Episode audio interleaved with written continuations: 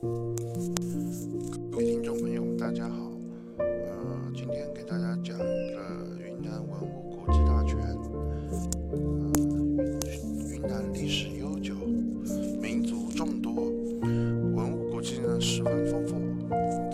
在党的十一届三中全会以来，全省云文物工作者共调查各种不同移不可移动的文物单位呢有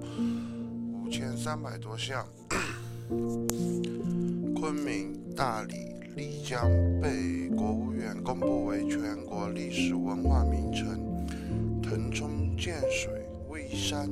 威信被省人民政府公布为省级历史文化名城。经各地人民政府镇省地公布重点文物保护单位一千三百四十四项，其中国家级保护单位十七项。省级的保护单位有一百零二项，使我省具有一定历史、艺术、科学研究价值的文物古迹得到了法律的保护。许多重要的古建筑、纪念性建筑经维修后开放，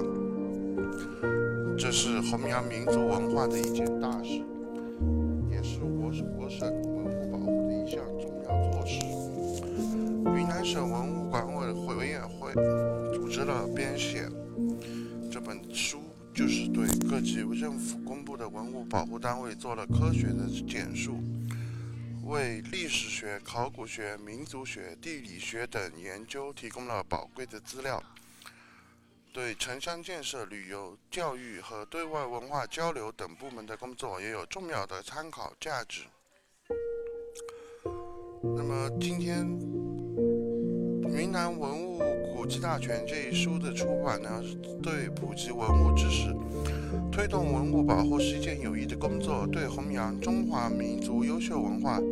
反对民族文化虚无主义思潮、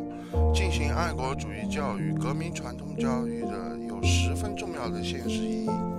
那么，本书的主编邱宣冲、张英华等同志。